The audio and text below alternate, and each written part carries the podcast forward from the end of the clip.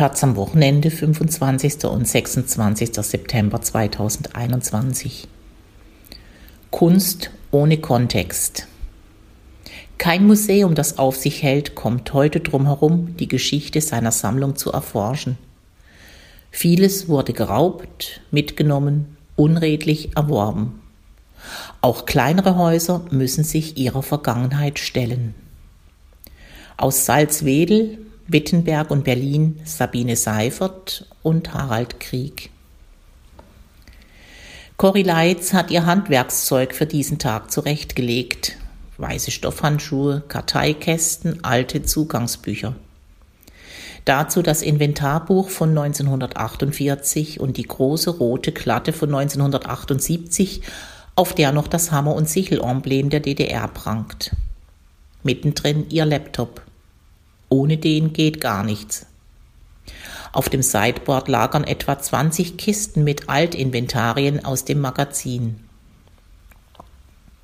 Die Arbeit einer Provenienzforscherin ist kleinteilig, erfordert Akribie. Und in Leids Fall auch eine Lesebrille, die sie im Laufe des Tages auf und absetzen wird. Die Handschuhe bleiben vorerst unbeachtet. Aufgeregt umrundet Leitz den Tisch und die Papierstapel.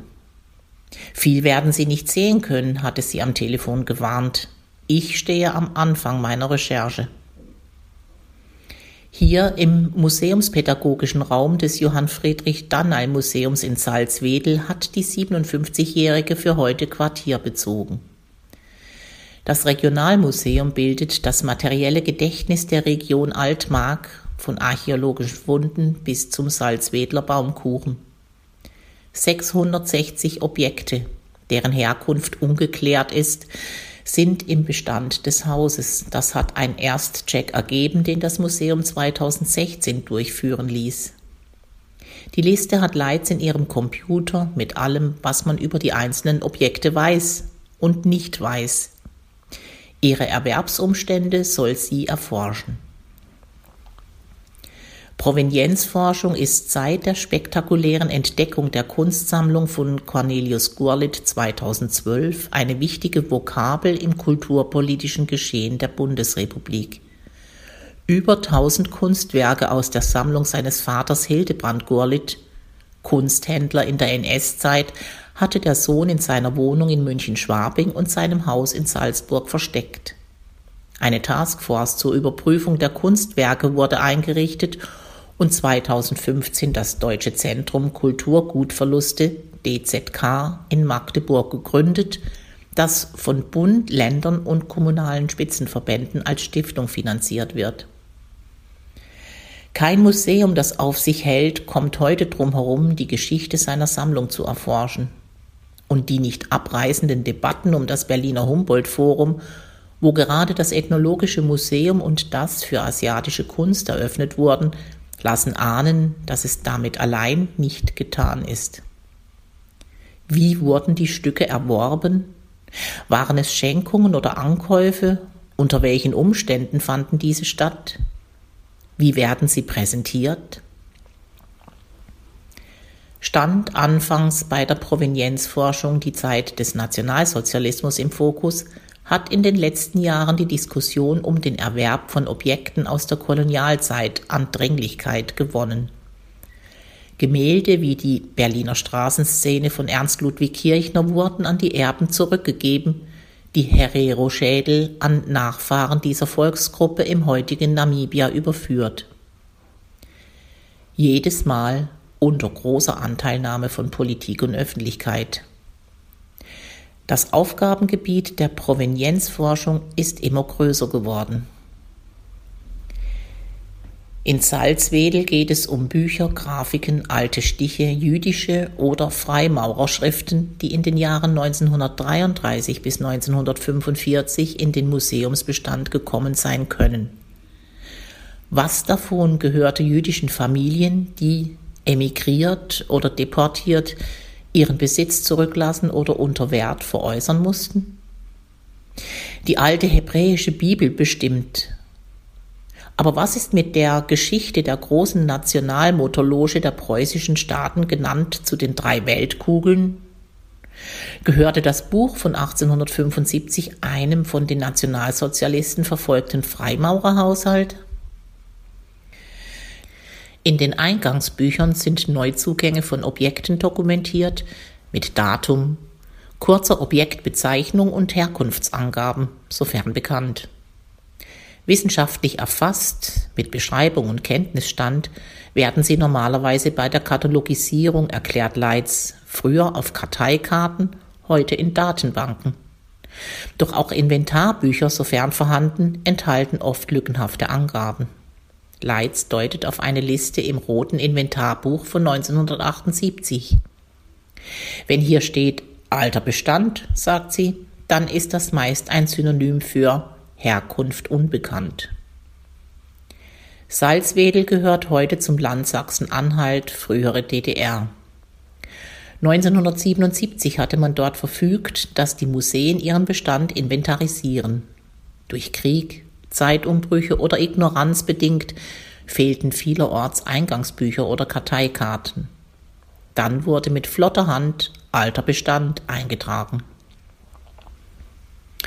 Im roten Buch auf dem Tisch geht das seitenlang so. Provenienzforschung war in der DDR meist kein Thema. So Leitz, die selbst in der DDR Geschichte studiert hat. Heute sind Beschlagnahmungen aus dem Besitz von Republikflüchtlingen und durch die Bodenreform enteigneter Familien Gegenstand der Forschung. Durchgängige Eingangsbücher existieren in Salzwedel nur für die Museumsbibliothek und die Archäologie, erklärt Leitz. Was sonst zwischen 1929 und 1948 ins Museum gekommen ist, wissen wir bis auf Ausnahmen nicht mutwillige Zerstörung, Diebstahl, aber auch schlicht Papiermangel könnten Gründe für das Verschwinden der Archivalien sein. Ein Teil der Akten liegt vermutlich im Landesarchiv in Magdeburg. Wir müssen die Sache anders angehen, so Leitz. Wir werden mit Objektautopsie anfangen. Jedes Stück wird sie im Laufe der Zeit in die Hand nehmen, nach Inventarnummern, Stempeln, Etiketten von Speditionen absuchen. Leitz legt zwei hauchzarte Kupferstiche von 1650 auf den Tisch. Stadtansichten. Befreit sie vorsichtig aus dem Pergamentpapier. Die Handschuhe hat sie übergestreift. Auf den Drucken ist mit Bleistift das Erwerbsdatum notiert. 1938 bzw. 12. Mai 1939. Auch der Erwerbspreis. 2 Reichsmark 50. Der normale Antiquariatswert, sagt Leitz, das heißt erstmal nichts. Um mit so mageren Angaben arbeiten zu können, muss sie in Erfahrung bringen, wer zwischen 1933 und 1945 in den Behörden und an verantwortlicher Stelle saß. Akteure wie Walter Neuling, der im Vereinsvorstand des Altmärkischen Geschichtsvereins war und dessen Handschrift die Ankaufsnotizen auf den Kupferstichen tragen. Leitz will Personendossiers zu ihm und anderen Verantwortlichen anlegen. Parallel arbeitet sie mit Namenslisten der verfolgten und geschädigten Familien und hofft, dass sich im Abgleich Überschneidungen ergeben. Vielleicht. Gut möglich, dass es bei vielen Objekten weiterhin heißen wird, Herkunft und Erwerb unbekannt. Wir arbeiten ergebnisoffen, sagt Leitz. Verpflichtet ist sie nur ihrem Auftraggeber, dem Museumsverbund Sachsen-Anhalt. Nach einem Erstcheck in mehreren Museen des Bundeslandes kam man zu dem Entschluss, für das Danai-Museum Salzwedel einen Antrag auf vertiefende Provenienzforschung zu NS-Raubgut beim Deutschen Zentrum für Kulturgutverluste DZK in Magdeburg zu stellen. Laufzeit 18 Monate. Einbezogen ist das Altmärkische Museum Stendal, wo ebenfalls 160 Objekte unbekannter Herkunft vermerkt wurden. Dort sei die Aktenlage sehr viel besser, sagt Cory Leitz, deswegen knüpft sie sich Salzwedel zuerst vor. Durch Walter Neuling gibt es eine personelle Überschneidung zwischen den beiden Häusern.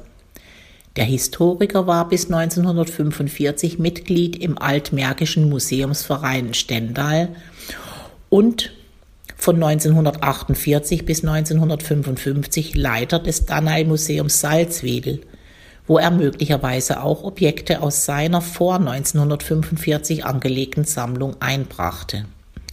Neuling wirkte nicht nur im Altmärkischen Geschichtsverein, sondern war außerdem Mitarbeiter des Auslandswissenschaftlichen Instituts in der NS-Zeit. Seine Entsendung nach Prag könnte er genutzt haben, um dort Kunstobjekte in seinen Besitz zu bringen. Sein Bruder Otto war Antiquitätenhändler, saß später in der DDR wegen Antiquitätenschmuggels in Haft. Walter Neuling ging 1956 in den Westen, ein Teil seines Nachlasses lagert in Potsdam. Viel Forschungsbedarf. Ulrich Kalmbach, Leiter des Danae-Museums in Salzwedel seit 1989, hält sich im Hintergrund, während Cory Leitz ihre Arbeit erklärt. Wird Leitz Dinge herausfinden, die er noch nicht weiß? Kalmbach nickt. Bestimmt. Und hat er Angst, Objekte aus dem Museumsbestand rausrücken zu müssen? Nein. Die zu untersuchenden Objekte gehören ohnehin nicht zur Dauerausstellung. Wie bei den meisten Museen sind die Depots umfangreicher als die zur Schau gestellten Teile der Sammlung. Es ist gut, einen bereinigten Bestand zu haben, so Kalmbach. Aber natürlich trennt man sich nicht gern. Wir sind zum Bewahren und nicht zum Weggeben da. Alle an der Provenienzforschung teilnehmenden Häuser verpflichten sich, den Abschlussbericht in der Datenbank Proviana des Deutschen Zentrums Kulturgutverluste DZK zugänglich zu machen und im Fall von Restitutionsforderungen diesen nachzukommen. Kaum jemand kennt sich in der Materie so gut aus wie Uwe Hartmann, der die Abteilung Provenienzforschung am DZK leitet. Hartmann empfängt in den sonnendurchfluteten Büroräumen der Berliner Außenstelle des DZK auch das ein Zeichen, dass die Provenienzforschung und das von der Kulturbeauftragten des Bundes, Monika Grütters, eingerichtete Zentrum eine Aufwertung erfahren haben. Wir haben mit 75 Prozent eine hohe Bewilligungsquote bei den Anträgen, sagt Hartmann, der in der DDR Kunstgeschichte studierte. 35 Mitarbeiter zählt das DZK insgesamt, das mit 11,3 Millionen Euro vom Bund gefördert wird. Bis zu 50 Neuanträge kämen pro Jahr rein, erläutert Hartmann. Nach dem Gurlitt-Skandal fand ein richtiger Ran statt. 300 langfristige und 120 kurzfristige Projekte laufen derzeit. Allein in der ersten Antragsrunde 2021 wurden 31 Projekte in Höhe von insgesamt 2,8 Millionen Euro bewilligt. Hartmann kann gut erklären, und es ist mit seiner eigenen Biografie verflochten, dass Provenienzforschung nicht erst mit dem Schwabinger Kunstfund 2013 angefangen hat. Er begann 2001 für die Koordinierungsstelle für Kulturgutverluste in Magdeburg zu arbeiten, leitete später die Arbeitsstelle Provenienzforschung am Berliner Institut für Museumsforschung, um dann 2015 ans DZK zurückzugehen. Es wäre in Deutschland bis heute nicht viel passiert, so Hartmann, wenn nicht 1998 die Washingtoner Konferenz stattgefunden hätte aus der internationalen Konferenz, an der 44 Staaten und verschiedene jüdische Opferverbände teilnahmen, resultierte die Washingtoner Erklärung, der 1999 in Deutschland eine gemeinsame Erklärung des Bundes, der Länder und der kommunalen Spitzenverbände folgte. Eine Selbstverpflichtung zum Auffinden und zur Rückgabe von NS-verfolgungsbedingt entzogenen Kulturgütern insbesondere aus jüdischem Besitz. Aber erst der Fall Gurlitt brachte den Prozess, der mit der Washingtoner Erklärung angefangen hatte, mit Nachdruck voran. Hartmann darf die Gelder nicht allein verteilen, das entscheidet der Vorstand nach Empfehlung eines Beirats. Aber er kennt die Projekte, berät. Anfangs wurden Forschungen zur Klärung von Einzelfällen und Überprüfung von Sammlungsbeständen öffentlicher Einrichtungen gefördert. Heute können auch Einzelpersonen und private Stiftungen Gelder beantragen. Nach einer Evaluierungsphase stellte man fest, dass überwiegend Landesmuseen und große staatliche Einrichtungen Mittel beantragt hatten. Museen in der Trägerschaft von Städten und Kommunen, insbesondere die kleinen Heimatmuseen, waren kaum dabei. Fördermittel bereitzustellen reichte nicht, um die Provenienzforschung an Häusern zu etablieren, die kein wissenschaftliches Personal hatten. In der Folge wurde 2015 das Modell der sogenannten Erstchecks für die kleineren und mittleren Museen entwickelt, in Zusammenarbeit mit den regionalen Museumsverbänden. Sie wählen nach Rücksprache Gruppen von Museen aus, bei denen NS-Raubkunst im Bestand nicht ausgeschlossen werden kann. Ergeben sich beim Erstcheck Verdachtsmomente, werden Provenienzforscherinnen beauftragt, um vor Ort und in Archiven gründlich zu recherchieren. Wir haben festgestellt, dass die Museen das alleine nicht schaffen, sagt Hartmann.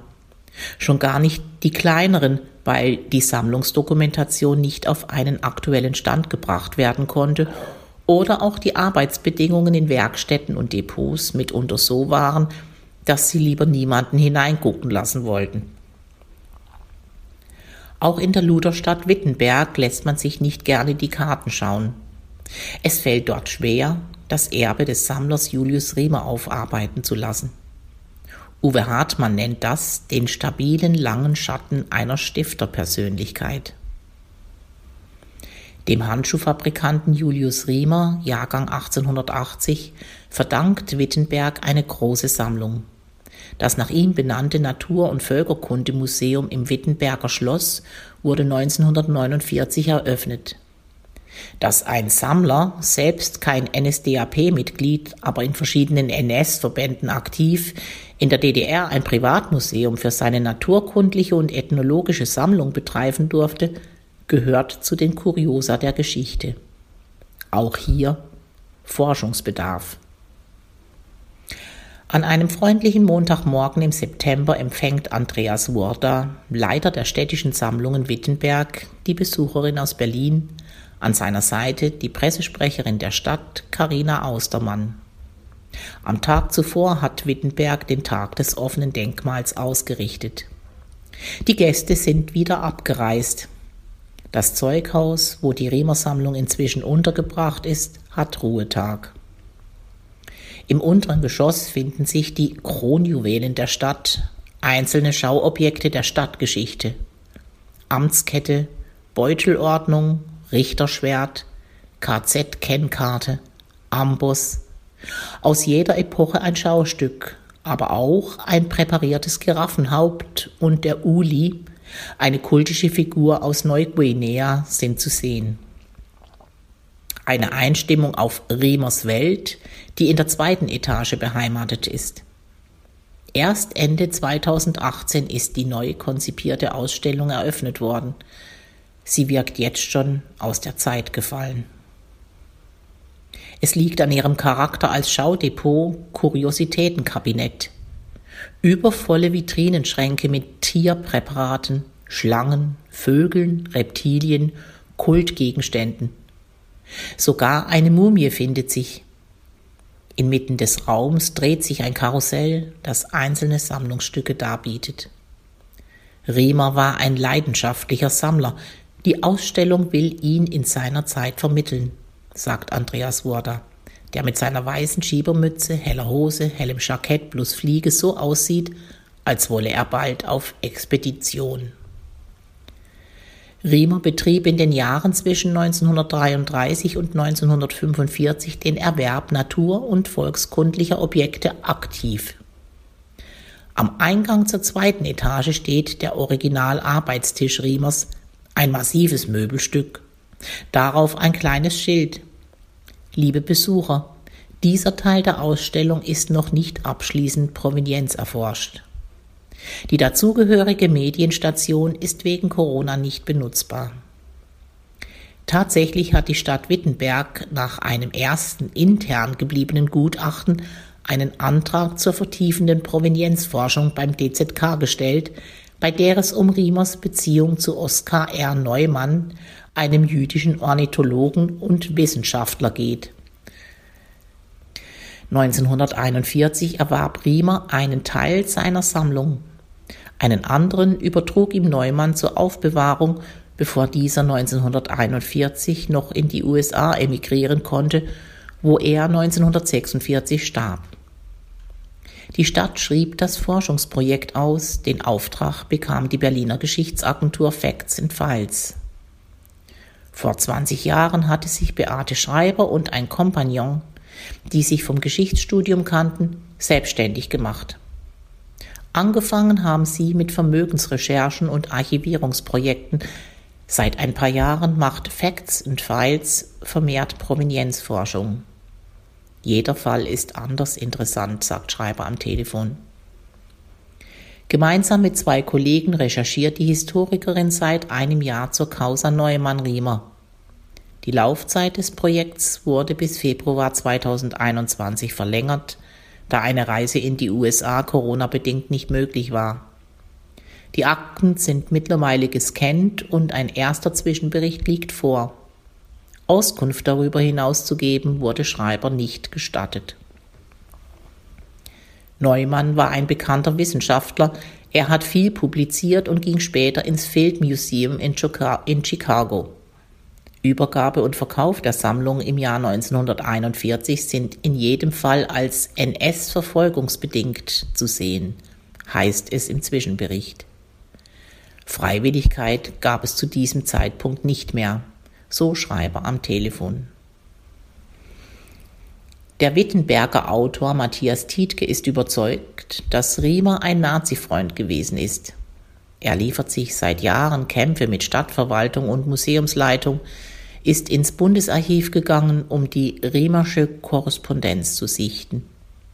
Einer, der den Burgfrieden des in der Stadt einflussreichen Julius Riemer Freundeskreises nickelig stört und sagt, Sachlichkeit in Wittenberg bedeutet, dem Nationalsozialismus positive Seiten abzugewinnen oder sich einer Bewertung zu enthalten. Darauf angesprochen sagt die Pressesprecherin Karina Austermann, wir haben nicht den geringsten Grund, etwas zu verheimlichen. Herauszukriegen, wie eng oder gut Riemer dem NS-Regime verbunden war, gehört mit zum Aufgabengebiet des Facts and Files Teams. Riemer war unter anderem in der Forschungsgemeinschaft NS-Ahnenerbe und im Reichsbund für Karst- und Höhlenforschung aktiv. Er war kein NSDAP-Mitglied, was nichts heißen muss, da die Partei immer wieder Aufnahmestopps verfügte. Klar ist aber bereits, dass die Sammlung von Julius Riemer vorbelastet ist. Warum heißt es dann bei Museumsleiter Andreas Wurda, wir sind noch mitten im Erkenntnisprozess? Wäre es nicht an der Zeit, sich bereits Gedanken über eine Neukonzeption zu machen? Wir wollen erst ordentlich recherchieren und herauskriegen, welche Objekte betroffen sind, erläutert wurde. Ein Erkenntnisprozess, für den er acht bis zehn Jahre Forschung ansetzt. Ich habe Ideen im Kopf, so wurde. Doch sei die Neugestaltung einer Dauerausstellung ein Prozess, der durch einen wissenschaftlichen Beirat, Oberbürgermeister, Stadtrat und die Bürger der Stadt bestimmt werde. Das ist nicht mit einer Maßnahme abgetan. Uwe Hartmann vom DKZ sagt, das Museum tut gut daran, die Riemersche Sammlung aufarbeiten zu lassen. Das kommt für das Museum auch viel positiver rüber. Rund 90 Prozent der historischen Akten vor 1945 sind laut Wurter digitalisiert.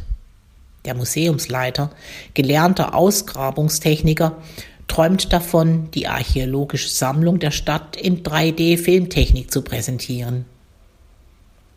In den USA seien sie mit der Digitalisierung viel weiter, so Beate Schreiber von Facts and Files. Dort stünden Objektdatenbanken, Provenienzen und Abbildungen, alles online, zur Verfügung. Hier in Deutschland kaufen die Museen Lizenzen für Datenbanken und hoffen, es sei damit erledigt. Die nachhaltige Sicherung der digitalen Forschungsinfrastruktur ist eine Herausforderung für alle Beteiligten. Unser Job ist es, die Forschung zu fördern, erklärt Uwe Hartmann vom DKZ. Offen bleibt die Frage, was mit Dokumentationen und Datenbanken passiert, die im Rahmen von Projekten entstehen. Wer pflegt und aktualisiert sie in Zukunft? Hierzu sind kleinere Museen und Bibliotheken oft gar nicht in der Lage, so Hartmann. Wenn wir das bei Antragstellung zur Vorbedingung machen würden, würden wir gerade jene ausschließen, die wir besonders unterstützen wollen. Ein Dilemma, das das Schifffahrtsmuseum Bremerhaven gerade durchlebt. Dort läuft ein Forschungsprojekt vom DZK gefördert zum Verbleib von zurückgelassenen Umzugskisten jüdischer Emigranten im Containerhafen. Dafür hat das Museum sogar eine Datenbank entwickelt, Lost Lift. Aber um diese online gehen zu lassen, gibt es keine Finanzierung. Und aufgrund seiner komplexen Struktur lässt sich Lost Lift nicht in die Forschungsdatenbank des DZK integrieren. Digitalisierung allein reicht nicht, sagt Maike Hopp, Juniorprofessorin an der TU Berlin und Vorsitzende des Arbeitskreises Provenienzforschung. Man muss auch die Metadaten zusammenbringen. Sonst lassen sich keine Verknüpfungen herstellen zwischen Objekten und Akteuren, Institutionen und Geschädigten. Welche Metadaten werden aufgenommen? Wer entscheidet nach welchen Kriterien? fragt Hopp. Das wird in den Häusern unterschiedlich und nicht transparent gehandhabt. Die Daten müssen vergleichbar sein, um Forschungsbemühungen zu bündeln und Forschungskontexte herzustellen. Das wäre gerade für kleinere Häuser hilfreich und würde langfristig internationale Kooperationen ermöglichen, die in der Förderstruktur nicht vorgesehen sind.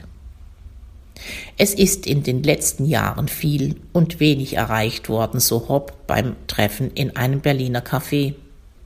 Viel, weil die Provenienzforschung in den letzten Jahren ausgebaut worden ist. Wenig, weil die Forschungsprojekte auf maximal drei Jahre beschränkt sind, was zur Folge habe, dass Forscherinnen abwandern und ein akademisches Prekariat entsteht.